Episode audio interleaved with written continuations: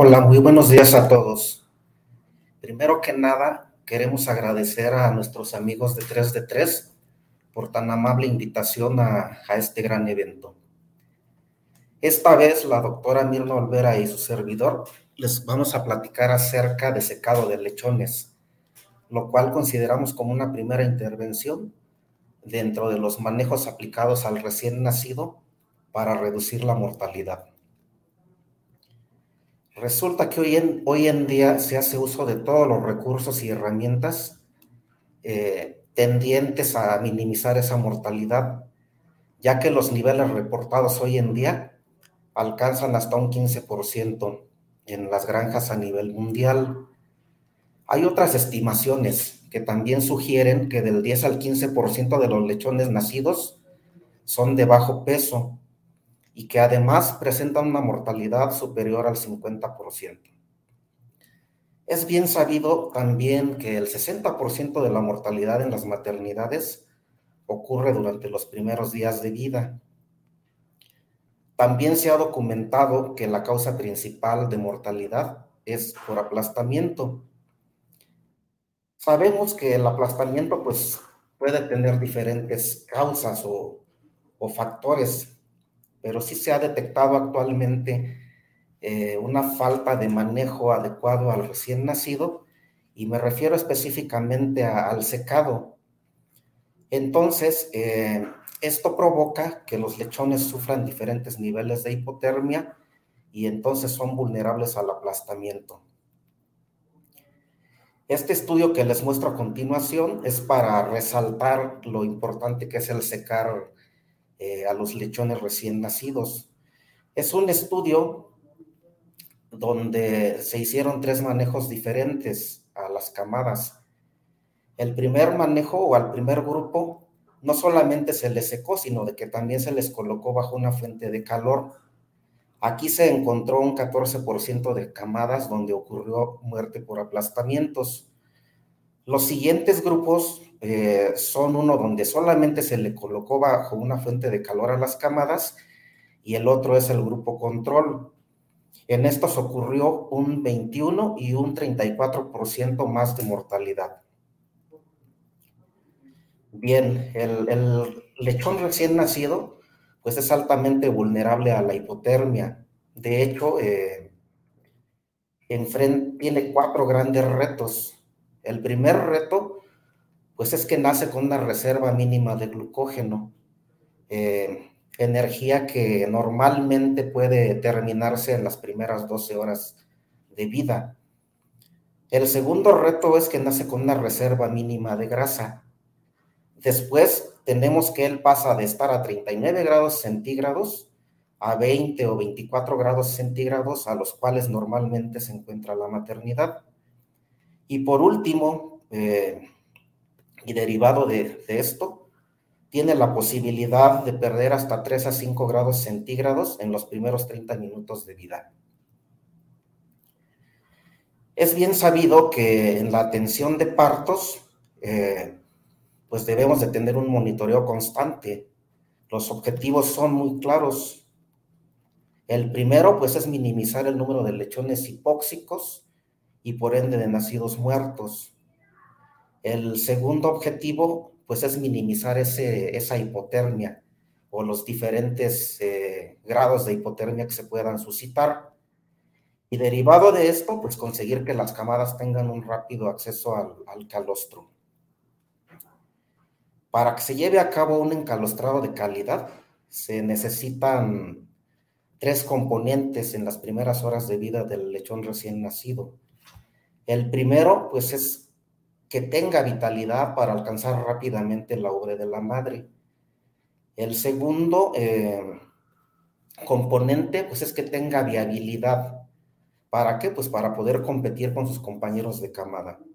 Y el último, el tercer componente, es que tenga la capacidad de ingerir suficiente calostro que le permita eh, sobrevivir. He aquí un, breve resumen de lo importante que es que se lleve a cabo una ingesta adecuada de calostro. Primero, pues porque provee de energía al lechón para su termorregulación. Después, provee de inmunidad pasiva, las inmunoglobulinas. Y el tercer componente, pues, es eh, que provee de factores de crecimiento, es decir, nutrición. Recordemos que el lechoncito requiere ganar 100 gramos en su primer día de vida. También es muy importante que el lechón ingiera una cantidad, eh, pues que ya está bastante referenciada, ¿no?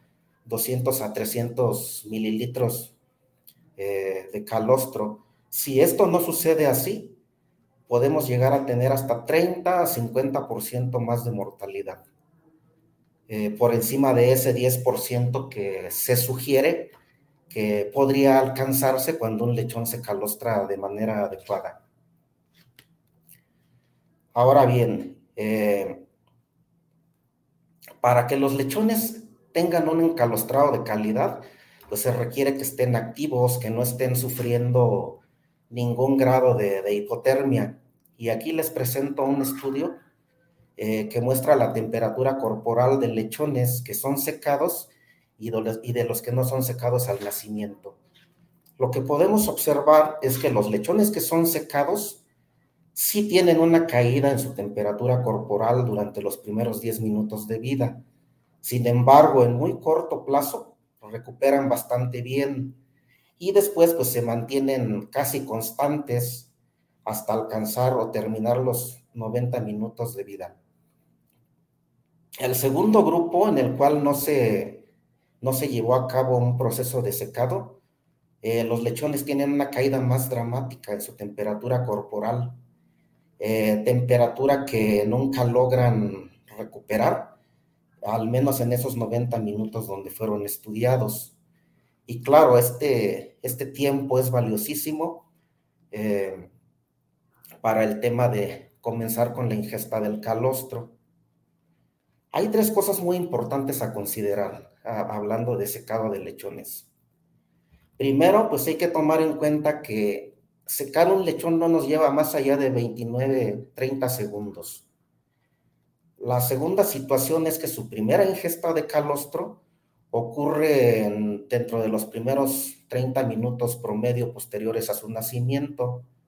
Y después hay que saber también o tomar en cuenta que los lechones o que hay lechones que pueden llegar a alcanzar su primera ingesta hasta tres horas posteriores a su nacimiento. Eh, ¿Por qué es tan importante que, que, suceda esto? Un buen encalostrado dentro de los primeros 30 minutos. Como podrán ver en este estudio, lechones que se calostran en ese, en ese tiempo llegan a estar 4 grados centígrados más calientes que aquellos lechones que llevaron a cabo su ingesta de forma más tardía. Bien, este, es entonces que durante estos primeros 30 minutos de vida podemos influir muchísimo para mejorar la vitalidad de, las, de los lechones, de las camadas. Entonces, este, ¿Cómo? Pues mediante el proceso de, secado, lo cual se deberá de considerar ya como un proceso más aplicado al lechón recién nacido. Sin embargo, eh, pues es necesario saber o considerar también que para que dicho proceso se lleve a cabo de manera adecuada, tenemos que disponer de talcos secantes que realmente eh, absorban y retengan líquidos y fluidos o fluidos y que además pues, puedan tener otras funcionalidades. De esto es de lo que nos va a platicar la, doctora Mirna a continuación. Eh, los dejo con ella. Muchísimas gracias.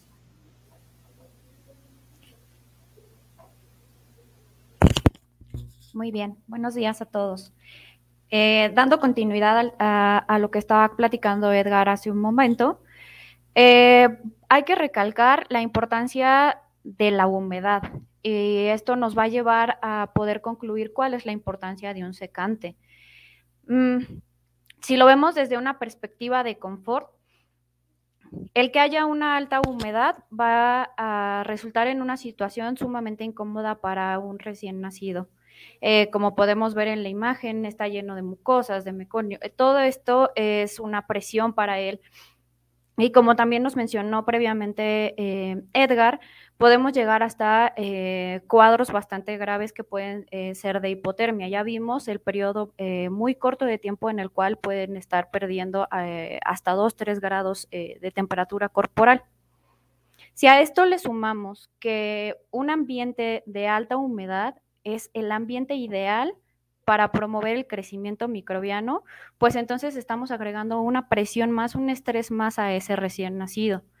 En el ambiente al que él se va a exponer ahora, recordemos, viene de un ambiente estéril que es adentro de la madre a un ambiente externo en donde la cantidad de microorganismos, eh, principalmente patógenos oportunistas, es muy grande.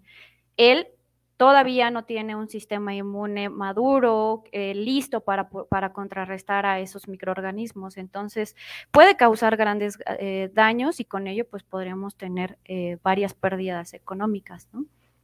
Entonces, es por eso que el día de hoy vamos a revisar eh, cuál es la importancia de esos secantes y para ello, pues vamos a revisar algunas cosas como es hablar de la capacidad de absorción y sobre todo de retención de agua y otras funcionalidades que estaríamos buscando en un producto o en esta primera eh, intervención que le vamos a dar a los lechoncitos. En el pasado, ¿qué era lo que hacíamos? Bueno, pues acabamos con lo que teníamos disponible, que iba desde papel o, pedacitos de, trapos, de telas que teníamos disponibles. ¿Qué sucedía? Bueno, pues que generamos un montón de residuos y que el proceso de secado pues tal vez no era el adecuado. Esos mismos eh, trapos o telas que ocupábamos podrían incluso funcionar como un medio de inoculación de algunos otros patógenos para, este, eh, para estos lechoncitos. Pero conforme ha avanzado eh, la investigación y los, eh, la búsqueda de nuevos eh, ingredientes para poder formular estos secantes, pues hemos ido encontrando algunos otros productos a base de arcillas, de óxidos, incluso vemos gente todavía usando caulín o mezclas de los productos antes mencionados para poder secar. aquí lo importante es evaluar esas mezclas que tanto me funcionan. Para ello, disculpen, hay que hablar de la capacidad de absorción que va a tener el producto. Esto se va a definir como la, mm, cantidad de agua que es capaz de absorber un producto por unidad de peso. En general estamos esperando que un secante sea capaz de absorber al menos dos veces su peso en agua. Eso nos va a decir que es capaz de, poder agrupar o atrapar el agua eh, o la humedad que va a estar eh, presente en la superficie del lechón, incluso en la cama, a donde va a llegar, a donde va a ser recibido. No menos importante, y creo que aquí es un punto eh, en donde hay que hacer un acto de reflexión, es la capacidad de retención de agua. Un secante puede ser muy bueno en la cantidad de agua que, es, que puede retener o que puede mantener atrapada dentro de su estructura pero el punto es por cuánto tiempo es capaz de mantener esa agua atrapada. Eh, se, puede, se puede saber con un experimento bastante sencillito, que esto es algo de lo que nosotros estamos haciendo frecuentemente para evaluar algunos productos, que es colocar en un tubo graduado una cantidad conocida de los secantes y agregar una cantidad conocida también de agua, agitar, asegurarse de que se haya dado este proceso de retención de agua y luego cronometrar. ¿En cuánto tiempo se empieza a dar la liberación del agua? Esto nos va a dar el, margen de tiempo que va a tener, por ejemplo, el lechón para estar seco, para estar en esa situación de, en esa sensación de confort. Es bien importante saber también que un producto puede tener la capacidad de absorber muchísima agua y de retenerla, pero si no es capaz de eh, de dispersarse o, aplicarse de forma homogénea a lo largo de toda la piel del lechón tampoco nos va a servir. Sabemos que si un producto es capaz de, atrapar muchísima agua, es muy bueno. Sin embargo, ¿qué es lo que va a pasar? Vamos a tener grumos, vamos a tener eh, apelmazamiento del producto.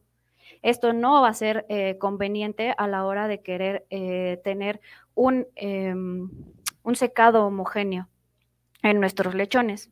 Entonces, podríamos estar hablando de que un secante es un producto que tiene una buena capacidad de absorción de agua, pero también de retención de agua y que nos va a dar la, funcionalidad de que se va a aplicar de forma homogénea.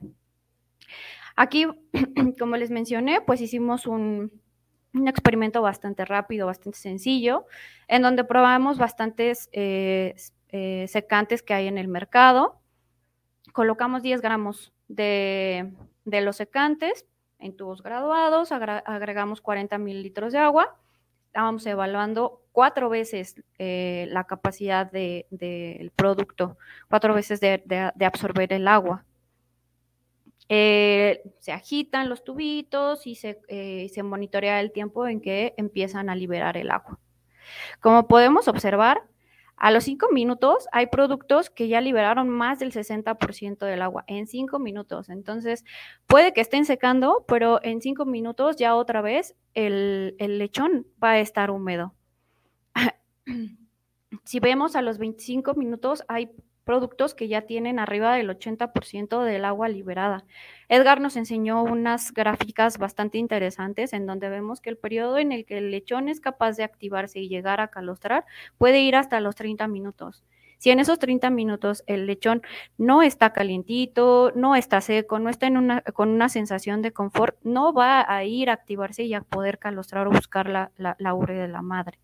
Entonces, Aquí es súper importante ver cómo la mayoría de los productos del mercado están liberando más del 60% a los 25 a los 25 minutos, mientras que hay otros que apenas liberan el 50%. Entonces, aquí es bien importante que se evalúe qué producto es el que se está usando.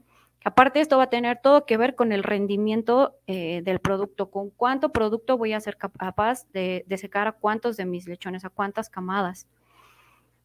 Nosotros hicimos nuevamente un análisis bastante eh, rápido a grosso modo con algunas camadas. Y lo que hicimos fue secar a los lechones y teníamos varias personas cronometrando cuánto tiempo era lo que se tardaban en ir a acercarse con la madre.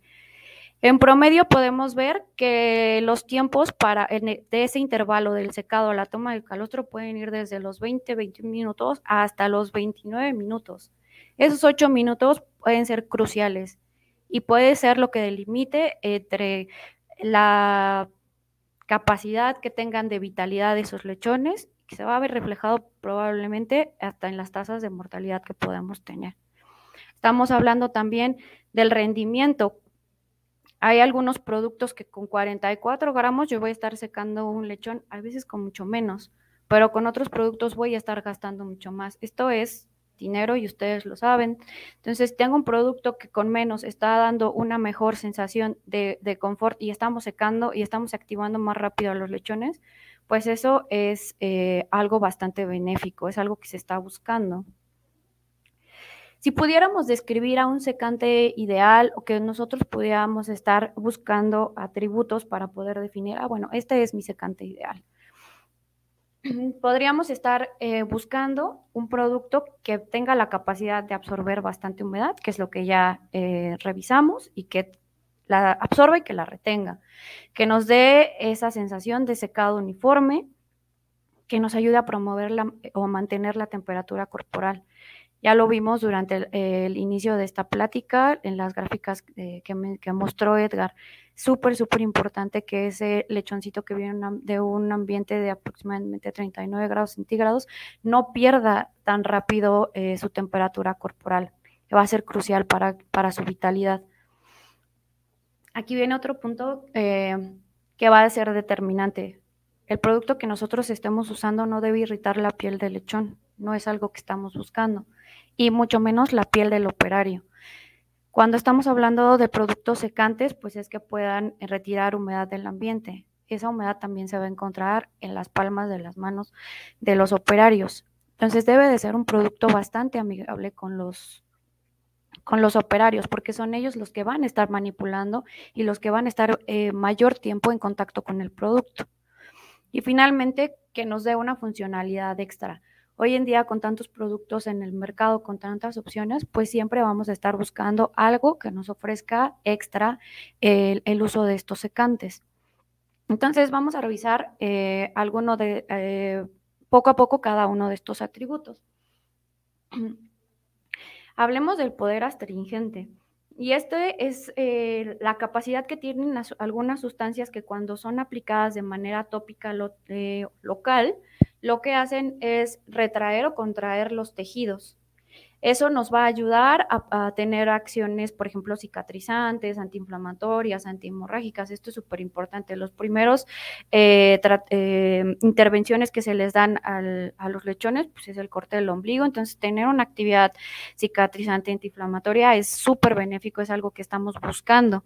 Y si a esa acción la vemos desde el hecho de que está retrayendo los, eh, los tejidos, estamos promoviendo que no haya una liberación de la temperatura corporal al menos de forma local y en el momento en el que el, secante está en contacto con la piel. Algunos ejemplos de las sustancias que pueden tener este tipo de efectos, pues es muy amplia, va desde los alcoholes hasta los aceites esenciales. Entonces aquí es muy importante revisar el producto que yo estoy usando, qué, eh, con qué está formulado, qué es lo que está, eh, qué es lo que nos está ofreciendo. Revisábamos, ¿no? La importancia eh, de la opinión del, operario. Es él el que va a definir si se va a seguir usando un producto o no, porque es él el que lo va a tener en contacto por mayor tiempo. Entonces, lo que hicimos fue darle diferentes eh, secantes a, los operarios de una granja y después del uso continuo varios días de estos productos, regresamos e hicimos una, eh, se conoce como prueba sensorial de nivel de agrado no era otra cosa más que darles unas eh, encuestas en donde les pedíamos que evaluaran diferentes atributos de los secantes, que iban en una escala del 1 al 5, el 1 indicando me desagrada mucho y el 5 me gusta mucho. Entonces les preguntábamos que nos dijeran en aroma del producto, qué les parecía, la textura que, deja, que sentían en las manos después del uso tan constante del producto, la textura en general del, del producto, como la facilidad que era para, eh, en México decimos para empanizar, pero es para eh, cubrir por completo al lechoncito. Y no menos importante, la capacidad de secado. Ellos, ¿qué estaban observando eh, en el rendimiento del producto? Al final, nosotros englobamos todos estos eh, datos en algo que denominamos nivel de agrado, que es el promedio de todas eh, las características antes evaluadas. Entonces, como podemos observar, dentro de los principales atributos que se, que se evalúan por parte del operario en algún secante es la capacidad de secado que me sirva y el nivel de agrado. O sea, todas las demás son importantes para ellas, para ellos. Que huela bien, que no me esté causando ninguna sensación de inconformidad, que yo lo pueda estar usando y que me sirva. O sea, todo es eh, importante. También es importante mencionar cómo es de los más castigados los atributos, ¿no? De la capacidad de secado y la textura.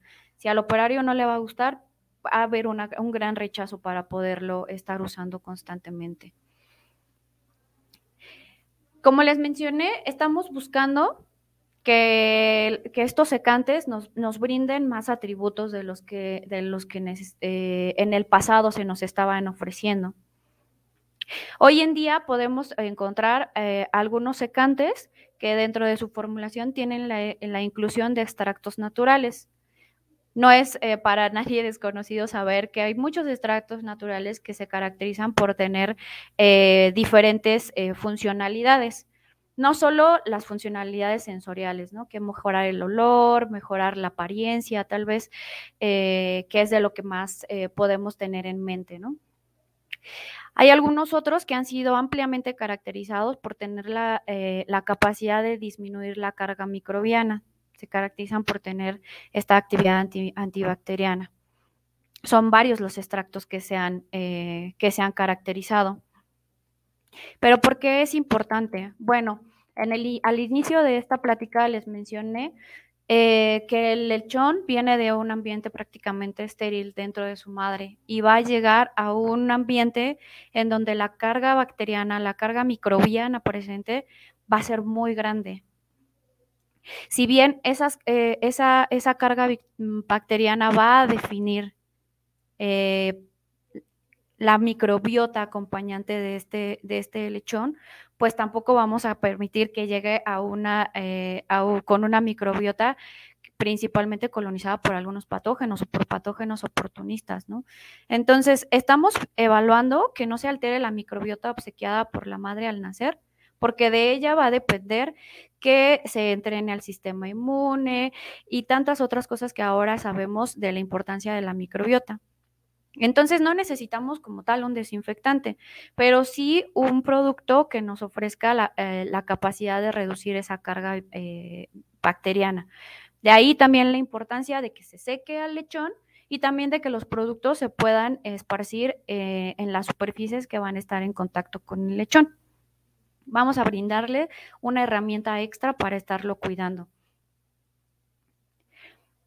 Entonces, aquí, ¿qué fue lo que hicimos? Bueno, si lo que queríamos saber era si los, si los secantes tienen la capacidad de reducir eh, esta carga eh, microbiana, principalmente algunos patógenos que es común que puedan estar en las superficies, como ese coli y algunos otros coliformes, salmonela, pues aquí podemos ver el efecto de la reducción de la carga pasamos de cuentas eh, de 10 a la 3, 10 a la 4, en algunos casos también los tuvimos, a cargas bacterianas muchísimo más amigables, muchísimo más bajas.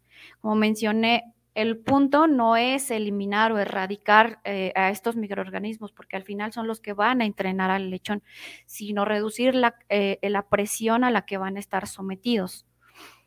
Eh, poner mucha, mucha atención en esos patógenos que es muy probable que estén en las superficies va a ser crucial. El lechón no está entrenado, no, está, no tiene un sistema inmune maduro que pueda enfrentar a estos patógenos.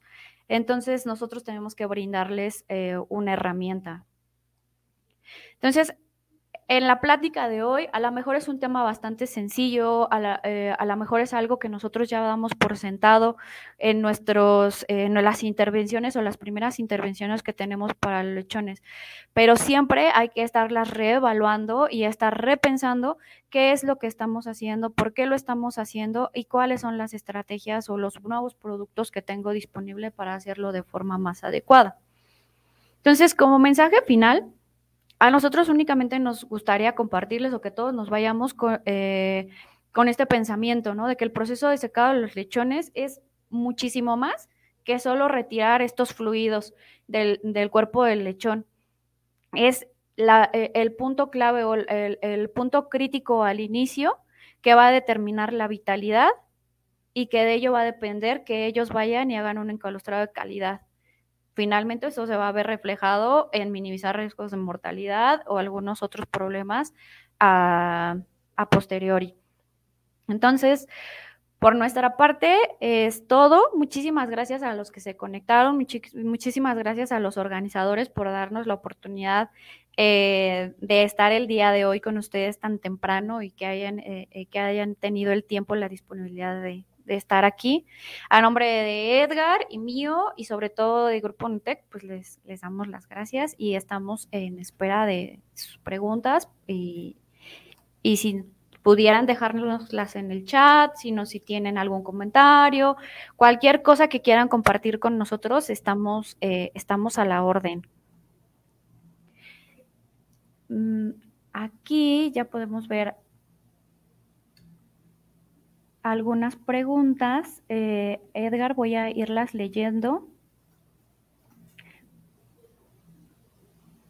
En tu experiencia, Edgar, eh, que es algo más o menos de lo que, de lo que revisábamos en la presentación, eh, nos preguntan de la cantidad de secante que se necesita por lechón y sobre todo para decir que es un buen, un buen secante. Sí, gracias, Mirna. Eh, en, los trabajos de campo que hemos podido llevar a cabo, encontramos que con 40 gramos llevas a cabo un secado, un secado bien hecho por lechón. Vi que también preguntan ahí el, costo. Realmente el kilo de ese producto debe de estar entre 26 y 30 pesos. Y como lo comentaba, ¿no? Eh, con 40 gramos secas perfectamente bien un lechón. Ahora, a diferencia de otros talcos secantes, eh, nuestro rendimiento es hasta 9% más. Y aquí hay, una, muy buena eh, pregunta, y, tú que eres el, el super experto en, esta área, hablan de cuál sería la correcta aplicación de un secante. Y, cuánto eh, sería eh, el tiempo designado para cubrir esta, esta actividad. Sí, lo mencionábamos, este, realmente no te lleva más de 30 segundos el llevar a cabo el proceso de secado. Ahora, ¿cuál es la forma correcta? Pues es un empanizado o como tú mencionabas, o mejor dicho, una cobertura total. No hay evidencia de que talcos secantes eh, puedan ser eh, broncoaspirados por los lechones. Sin embargo, pues sí tomamos esa precaución de no aplicarlo en, en las fosas nasales, pero lo ideal es que se lleve a cabo una cobertura total.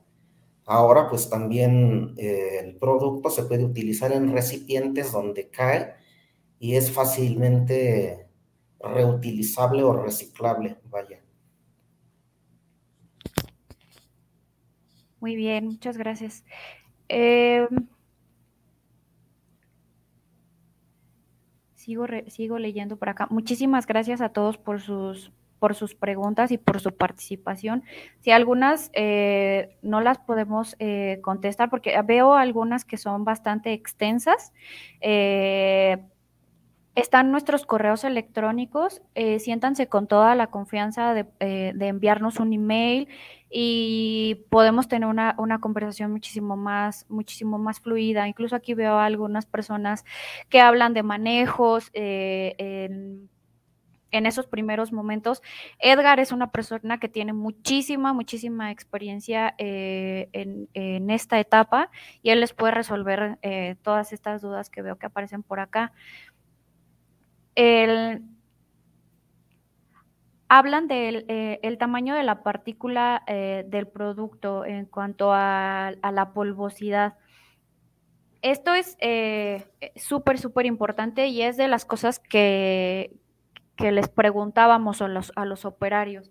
Cuando el producto eh, se, está manipulando, llega el momento en que algunas partículas pueden subir rápidamente al, al, ambiente, incluso llegar a ser molestas a nivel de, de, fosas nasales respiratorias. Es por eso que, que dentro de lo que se tiene que evaluar, y como se menciona aquí este, en, en esta pregunta, el tamaño de la partícula es súper importante. Si bien no existe un reporte o no hay un... Eh, no hay artículos que nos digan cuál es el tamaño de partícula eh, ideal para este tipo de, productos. Es algo que se tiene que estar evaluando eh, constantemente. Además de que se va a definir por el origen de la sustancia que estemos usando. No es lo mismo hablar de arcillas, de fibras vegetales, eh, de óxidos, sobre todo óxidos de zinc, eh, que tienen una volatilidad muchísimo más grande. Entonces, aquellos productos principalmente a base de fibras vegetales tienen la capacidad de no ser tan eh, volátiles o, de, de salir al ambiente tan fácilmente. Eh, nos preguntan, Edgar, creo que tú tendrás un poco más de información eh, acerca de esto. ¿En qué, países eh, se puede conseguir este, este producto?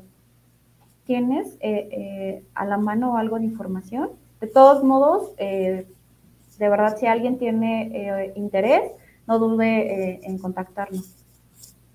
Sí, honestamente no tengo el dato exacto de cuáles son los países a donde eh, puede estar llegando el producto, pero eh, lo platicamos a detalle. Perfecto.